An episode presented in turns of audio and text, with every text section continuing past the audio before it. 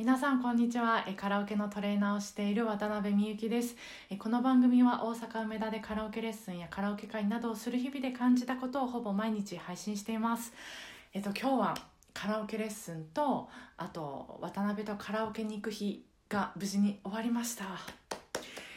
皆さん本当にお疲れ様でした。あのそのわたからの様子のあわたからの時の写真とかはまたあのブログにアップしたいと思うんですが今日はもう一言だけあの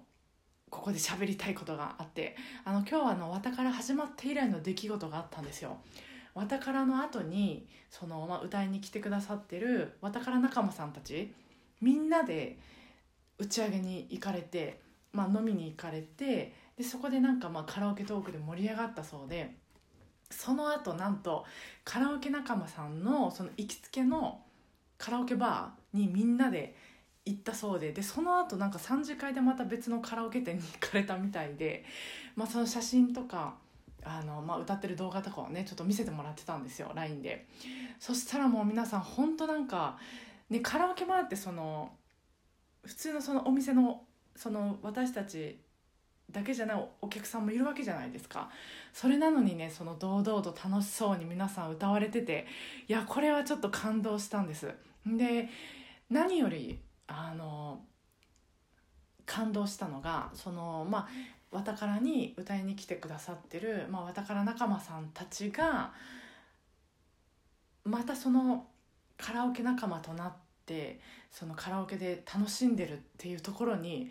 もう胸がちょっとジーンとなってちょっと考えてしまいましたいろいろ。あ私はこれがやりたかったんだなって思ったんですよ、まあ、私が提供する場で場に、まあ、来てくださった人たちみんなが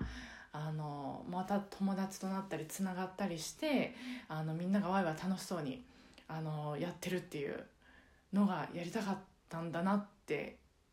ようやくその言語化できました。なんかこうやってこうせっかくこ